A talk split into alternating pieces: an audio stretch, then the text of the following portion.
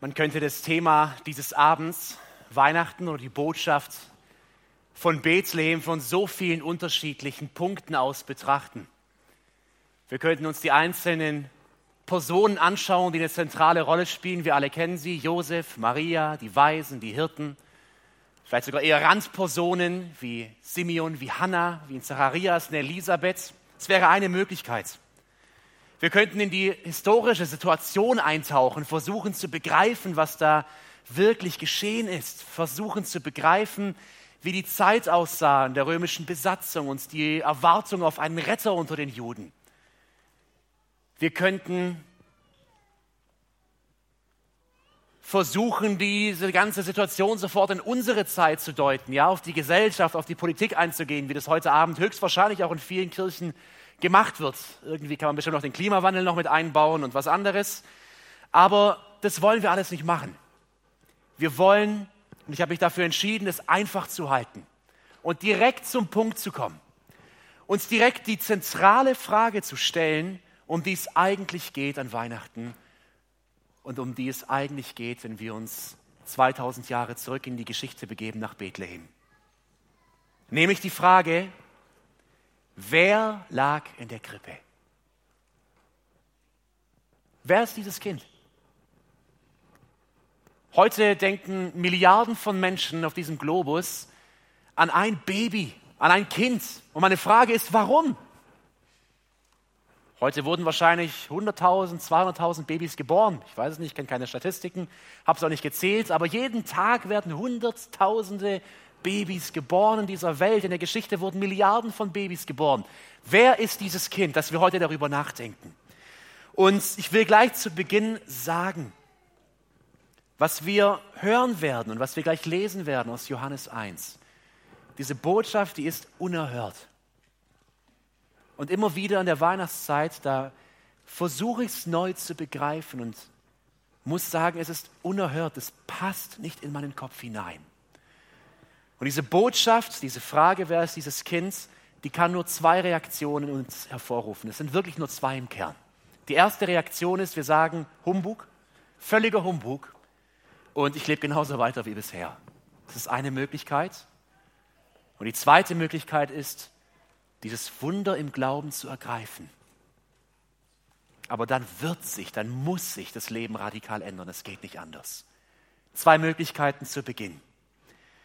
Wir haben gerade eben in der Textlesung aus Johannes 1 gehört, was Johannes schreibt und er führt sein Evangelium mit einer Person ein und bevor er zu irgendwelchen Handlungen kommt, zu Bethlehem, zu Jesus, zu Maria, zu irgendjemandem, beginnt er sein Evangelium mit einem Wort oder mit zwei Worten und dieses Wort lautet im Anfang. Für uns, wir starten vielleicht damit und wir verstehen es nicht. Im Anfang war das Wort und das Wort war bei Gott. Was, was soll das heißen? Der Jude zur Zeit von Johannes, der wusste sofort, Johannes beginnt sein Evangelium mit den Worten, im Anfang war das Wort. Und automatisch musste er an die erste Seite der Bibel denken, der Tora. Wie beginnt die Bibel? Bereshit bara Elohim. Im Anfang schuf Gott. Und Johannes beginnt sein Evangelium mit demselben Worten im Anfang. Und damit stellt er eine Verbindung her. Er sagt, lieber Leser, lieber Zuhörer, 2000 Jahre später, die Person, die ich dir jetzt vorstelle, die steht in direkter Verbindung mit dem Anfang aller Dinge. Im Anfang war das Wort. Er will direkt zu Beginn seines Evangeliums zeigen, ich rede hier über Jesus. Und dieser Jesus steht in direkter Verbindung mit Bäumen, mit Ozeanen, mit Käfern, mit Bergen, mit Milchkühen, Kontinenten, Wind, Krokodilen, Schwefel, Schilddrüben, Tulpen, Galaxien, mit allem, was ist, steht diese Person in Verbindung. Fass an, was du anfassen willst, Materie, egal was, Fleisch und Blut, diese Person, über die ich spreche, Jesus Christus, steht in direkter Verbindung mit allem. Und in seinem, diesem Prolog, in diesem Vorwort zu dem Leben Jesu, sagt er, im Anfang war das Wort. Und das Wort war bei Gott. Und das Wort war Gott. Dieses war am Anfang bei Gott. Alles wurde durch dasselbe und ohne dasselbe wurde auch nicht eins, das geworden ist. In ihm war Leben und das Leben war das Licht der Menschen. Und, die Licht, und das Licht scheint in der Finsternis und die Finsternis hat es nicht erfasst. Herr, heilige uns in der Wahrheit. Dein Wort ist Wahrheit. Amen. Drei Punkte, auf die ich eingehen will zu Beginn, wie Johannes diese Person vorstellt, von der wir heute gesehen und gehört haben. Erster Punkt, er ist der Schöpfer. Er ist der Schöpfer. Im Anfang war das Wort und das Wort war bei Gott und das Wort war Gott. Dieses war am Anfang bei Gott. Alles wurde durch dasselbe. Ich habe als Kind nie verstanden, wieso Johannes das so kompliziert schreibt. Warum sagt er nicht einfach, Jesus war bei Gott und kam auf die Welt. Warum so zweifach zum Beispiel hier zu sagen, alles wurde durch dasselbe und ohne dasselbe wurde auch nicht eins, das geworden ist? Weil Johannes klar machen will, dass es jeder versteht, dieses Wort, dieses Logos, das ganz im Anfang schon war, bevor irgendwas entstand, dieses Wort hat alles gemacht. Und wenn wir diesen Punkt heute Abend begreifen an Weihnachten, wird es unser Leben verändern. Lass uns seine Größe und Macht einmal vor Augen führen, indem wir nur kurz in die Weiten der Sphäre, in die Weiten des Universums hineingehen. Unsere Erde, unser Globus hat einen Durchmesser von 12.742 Kilometer. Von der Erde zum Mond sind es 384.400 Kilometer. Eine gewaltige Strecke. Wir alle kennen wahrscheinlich noch aus dem Geschichtsunterricht die Bilder. Vielleicht sind einige hier, die es sogar schon lebens erlebt haben als wir vor 60 Jahren zum ersten Mal auf diesem Mond landeten und wir alle jubelten und der Mensch sich als das Größte sah, was es gibt. Und es ist eine unglaubliche Errungenschaft, aber Mond und Globus sind Staubkörner in diesem All. Bis zur Sonne sind es 150, 150 Millionen Kilometer. Das Licht der Sonne braucht ungefähr acht Minuten, um zur Erde zu gelangen. Die Planeten in unserem Sonnensystem sind Teil eines, einer riesigen Galaxie. Wir kennen sie, die Milchstraße, unsere Galaxie. Und in der Milchstraße, in dieser Galaxie, befinden sich, man schätzt, niemand weiß es genau, zwischen 200 und 400 Milliarden Sonnensysteme. Unser Sonnensystem ist eines von 400 Milliarden Sonnensystemen in einer Galaxie. Und man vermutet durch irgendwelche Rechnungen, die wahrscheinlich niemand in diesem Raum verstehen würde, zumindest ich nicht, dass es noch 50 Milliarden weitere Galaxien gibt wie die Milchstraße. Das, ist, das sprengt alles, was wir uns vorstellen können. Man müsste 200.000 Jahre mit Lichtgeschwindigkeit durch die Milchstraße fliegen, um einmal von einem Ende bis zum nächsten zu kommen. Man vermutet, dass es 50 Milliarden weitere solcher Galaxien gibt.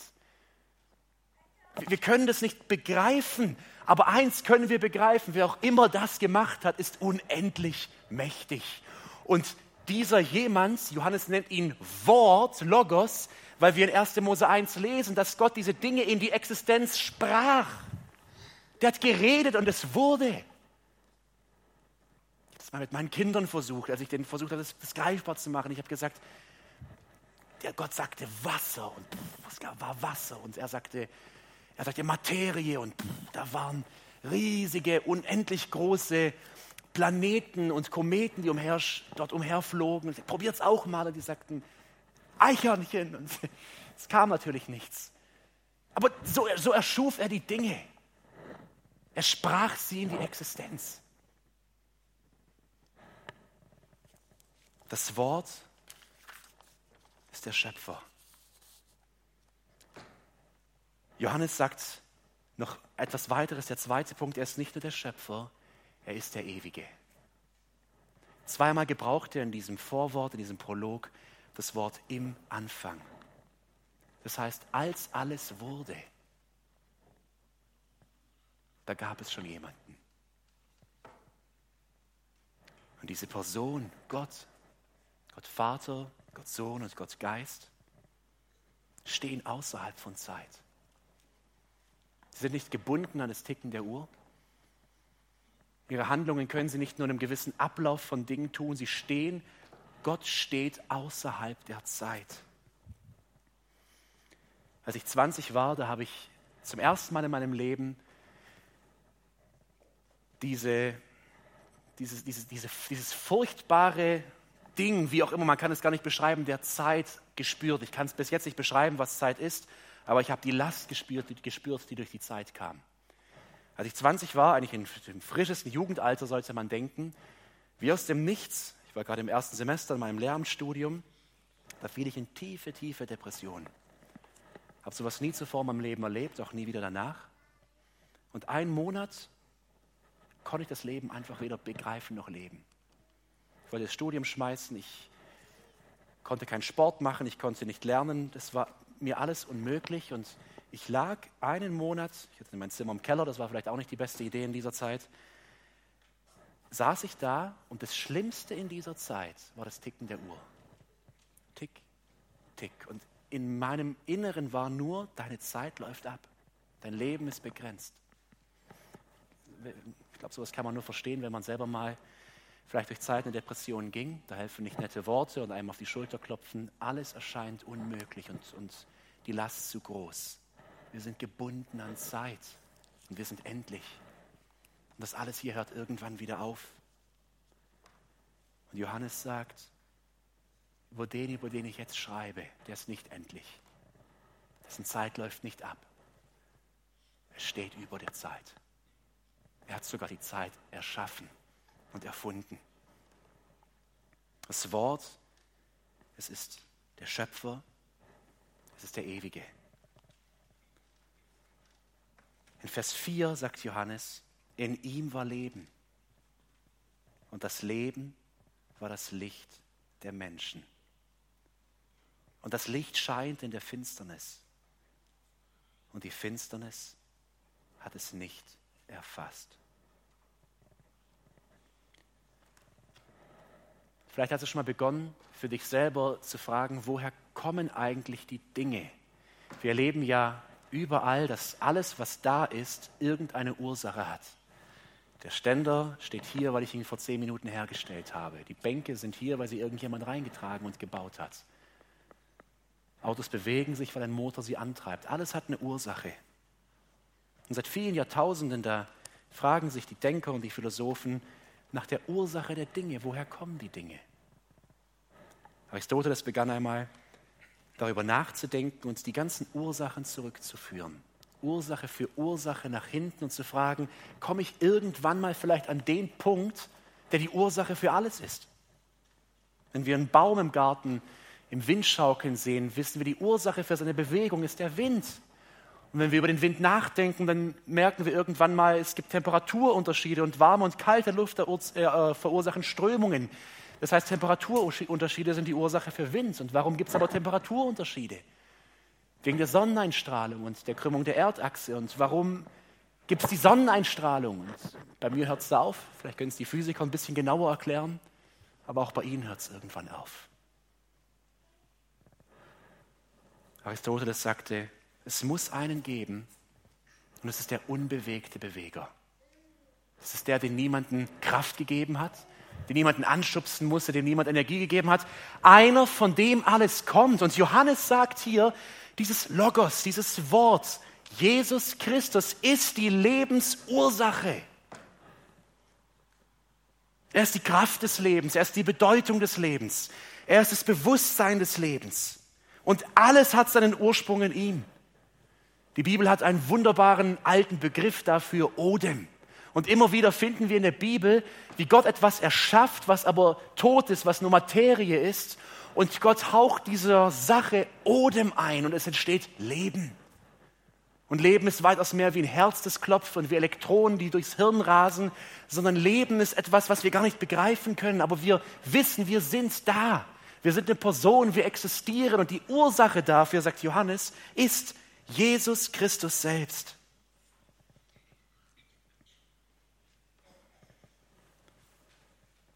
Wenn wir in unsere Zeit schauen, den Zeitgeist verstehen wollen, merken wir, dass die Filme, die wir in der Regel anschauen, die Bücher, die wir lesen, unser Zeitgeist uns sagen und vermitteln will, unsere Existenz, dass wir da sind, hat keinen tiefergehenden Grund. Wenn wir das einmal zurückverfolgen würden, würden wir zu den Philosophen aus Frankreich vor allem vor 60 Jahren kommen, die sagten, wir sind einfach da. Es gibt keine größere Bedeutung. Und das Beste ist, du gewöhnst dich an diesen Gedanken, du existierst einfach, du lebst und irgendwann ist es vorbei. Und Albert Camus schrieb sogar einen Roman, Der Ekel, wo er das Leben als den Ekel beschrieb, weil es gibt nichts drüber hinaus. Ich habe jeden Tag in der Woche vor mir Schüler sitzen in der Schule und ich weigere mich, ihnen dieses Prinzip des Lebens zu vermitteln. Ich weigere mich. Das Leben ist kein Ekel. Und das Leben ist nicht absurd. Wenn wir Gott ausklammern aus allem ist, ist es wirklich, dann sind es 70, 80, 90 Jahre Mühe, Leid, ein paar Momente der Freude und dann ist es vorbei. Aber ich weigere mich, Kindern so etwas, so eine Anschauung auf das Leben zu vermitteln. Und Johannes weigert sich und er sagt, die Ursache des Lebens kann beantwortet werden. Das Woher hat eine Antwort. Das Warum hat eine Antwort und das Wohin hat auch eine Antwort. Müssen wir uns wirklich wundern, warum die Zahlen von Depressiven, von psychisch Leidenden so hoch gehen, wenn wir die drei Grundfragen des Lebens weigern zu beantworten. Wie sollen wir denn leben? wenn alles auf das Dies hier, auf die Materie begrenzt ist. Und Johannes sagt, bevor er von Jesus seinem Leben erzählt, er ist Leben. Und er gibt Odem. Und er gibt Sinn. Und er gibt Ziel. Die Frage ist, was machen wir Menschen damit? Wir haben gesehen, das Wort ist Schöpfer, er hat unendliche Macht. Das Wort ist ewig, ist eine unendliche Existenz und das Wort ist Lebensursache. Er gibt wirklich Sinn. Und jetzt kommen wir zum eigentlichen Punkt von Weihnachten, zum eigentlichen Punkt von dem, was wohl vor 20, 2023 Jahren in Bethlehem geschah. Leider stimmt unsere Zeitrechnung nicht ganz. Es sind wahrscheinlich 2023 Jahre her, dass es passierte. Wir wissen es nicht ganz genau. Was wir aber wissen, ist es, was Johannes hier schreibt nachdem er das Logos, das Wort, Jesus Christus, den Ewigen, den Schöpfer, den, die Lebensursache beschrieben hat, geht er in Vers 14, nimmt wieder dieses Wort und sagt, und das Wort wurde Fleisch und wohnte unter uns. Und wir haben seine Herrlichkeit angeschaut, eine Herrlichkeit eines Eingeborenen vom Vater, voller Gnade und Wahrheit.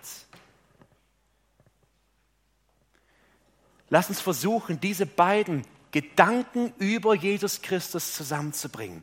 Auf der einen Seite Gott selbst, wie Johannes es schreibt, er war Gott, der ewige, allmächtige, heilige und lebendige Gott, der dich und mich gemacht hat, der Maria und Josef gemacht hat, der alles gemacht hat.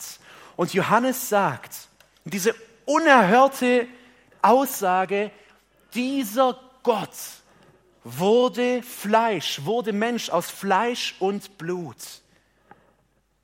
Wenn wir da ins Detail gehen, würde das bedeuten, vor ungefähr 2023 Jahren, der begann im Körper einer Frau, einer Jungfrau, sie war wahrscheinlich erst ein Teenie, würden wir sagen, oder eine, frühe, eine junge Jugendliche, da begann die erste Zellteilung und Zellverdopplung. Und diese Zellen teilten sich im Laufe von neun Monaten milliardenfach. Nach einigen Wochen waren Arme und Beine zu erkennen. Nach fünf Wochen begann das Herz zu schlagen und man konnte es zuerst sehen, vielleicht erst ein, zwei Zentimeter groß. Organe bilden sich heraus, ein Hirn entsteht. Nach ungefähr 22 Wochen spürt Maria vielleicht die ersten Tritte, die ersten Bewegungen, merkt, da ist Leben in mir. Und dann setzen die Wehen ein. Und in die Nacht von Bethlehem da geht ein Schrei eines Neugeborenen hinaus und Johannes sagt uns, dieses Baby ist Gott, der in die Schöpfung eintritt, der Teil seiner Schöpfung wird. Der Mensch wird aus Fleisch und Blut und dennoch Gott bleibt, etwas, was wir nie begreifen können. Der Unwandelbare wird Mensch und wird Teil seiner Schöpfung. Er wächst in einer Frau heran. Er kommt mit dreieinhalb, vier Kilo hilflos auf diese Welt. Er muss geputzt werden. Ihm müssen Windeln angelegt werden. Ich glaube, es gibt kein Symbol von mehr Abhängigkeit wie Windeln. Eine Unfähigkeit für sich selber zu sorgen. Und Johannes sagt, Gott, Jesus Christus, erniedrigte sich so, dass er sich in Abhängigkeit einer Frau begab, gestillt werden musste, ernährt werden musste. Vielleicht mit dem Vater Josef an der Hand die Straße entlang lief mit einem Jahr und laufen lernte. Josef war Zimmermann. Könnt ihr euch vorstellen, was für eine Situation es war, wo Josef vielleicht Jesus mit hineinnimmt als sechs-, siebenjährigen, eine Hobel in die Hand nimmt und beginnt zu hobeln, ihm beibringen will und sagen, schau mal, halt das Ganze vielleicht so. Und alles uns sagt, eigentlich müsste Jesus rausrufen, ich habe diesen Baum gemacht. Du musst mir nicht beibringen, wie man hobelt. Das, wir können das nicht begreifen, was hier passiert. Das Wort wurde Fleisch. Und Gott wird Mensch. Ich weiß nicht, was es in euch auslöst. Ich will euch durch eine Geschichte versuchen zu verdeutlichen, was es in mir auslöst. Ich war vor einigen Wochen ähm, bei einer Tagung von einer Missionsgesellschaft in Bayern. Und es war ein ganzer Tag, ein ganzer Samstag mit vielen Männern und Missionaren, wirklich Männern Gottes, die, die vieles bewegen und Verantwortung für viele Gemeinden in Osteuropa tragen und für viele, viele Menschen sehr viel verwalten. Und als wir zusammen Mittag aßen, da lief der Missionsleiter, also der Chefs der Chefs eigentlich, lief von Tisch zu Tisch, räumte die Teller von den Vorspeisen ab, brachte die Haupt, die, das Hauptgericht, ging danach in die Küche und brachte das Geschirr wieder weg. Und als ich das erlebte, nach dem Morgen mit so einem Mann Gottes, der Verantwortung trägt für Millionen von Beträgen und für hunderte Kirchen und ganze Länder von Missionaren, der meinen Teller abräumt, war mir das unangenehm.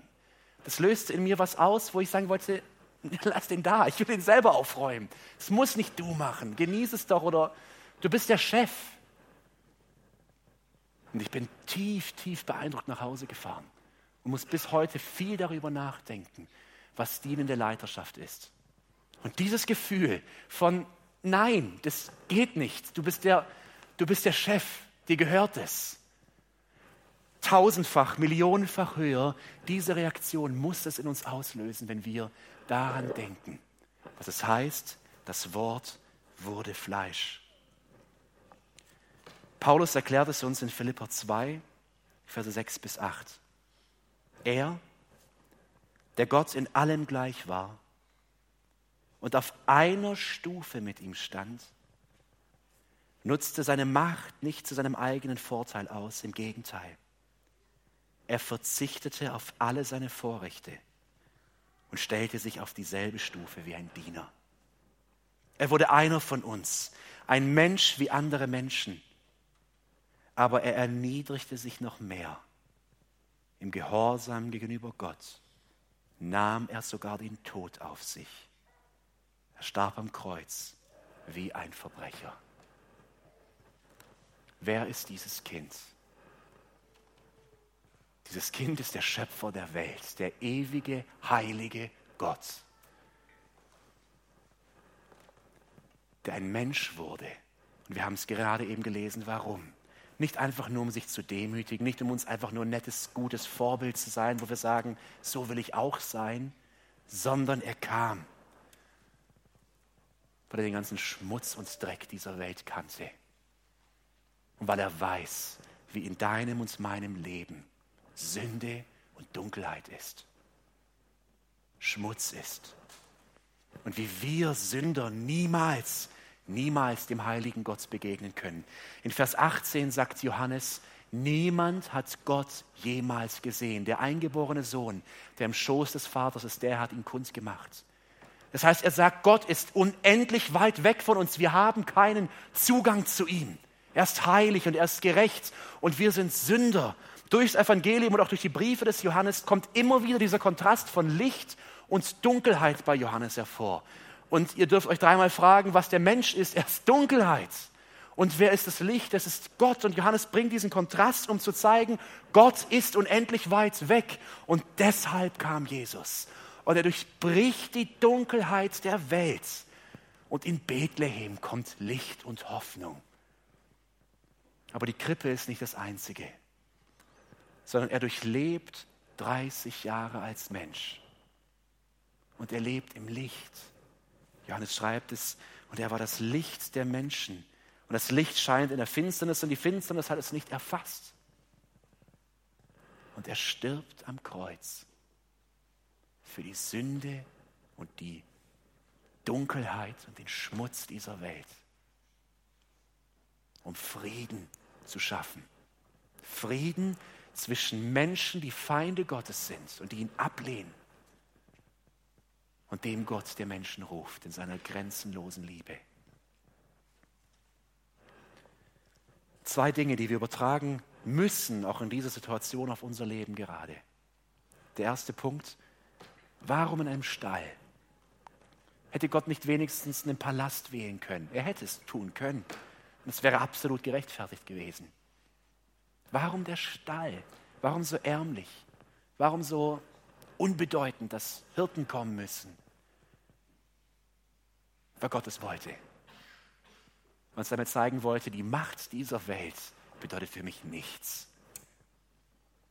Mein Sohn, der kommt im Tierstall zur Welt. Und das Bett meines Sohnes, das ist eine Futterkrippe. Demut.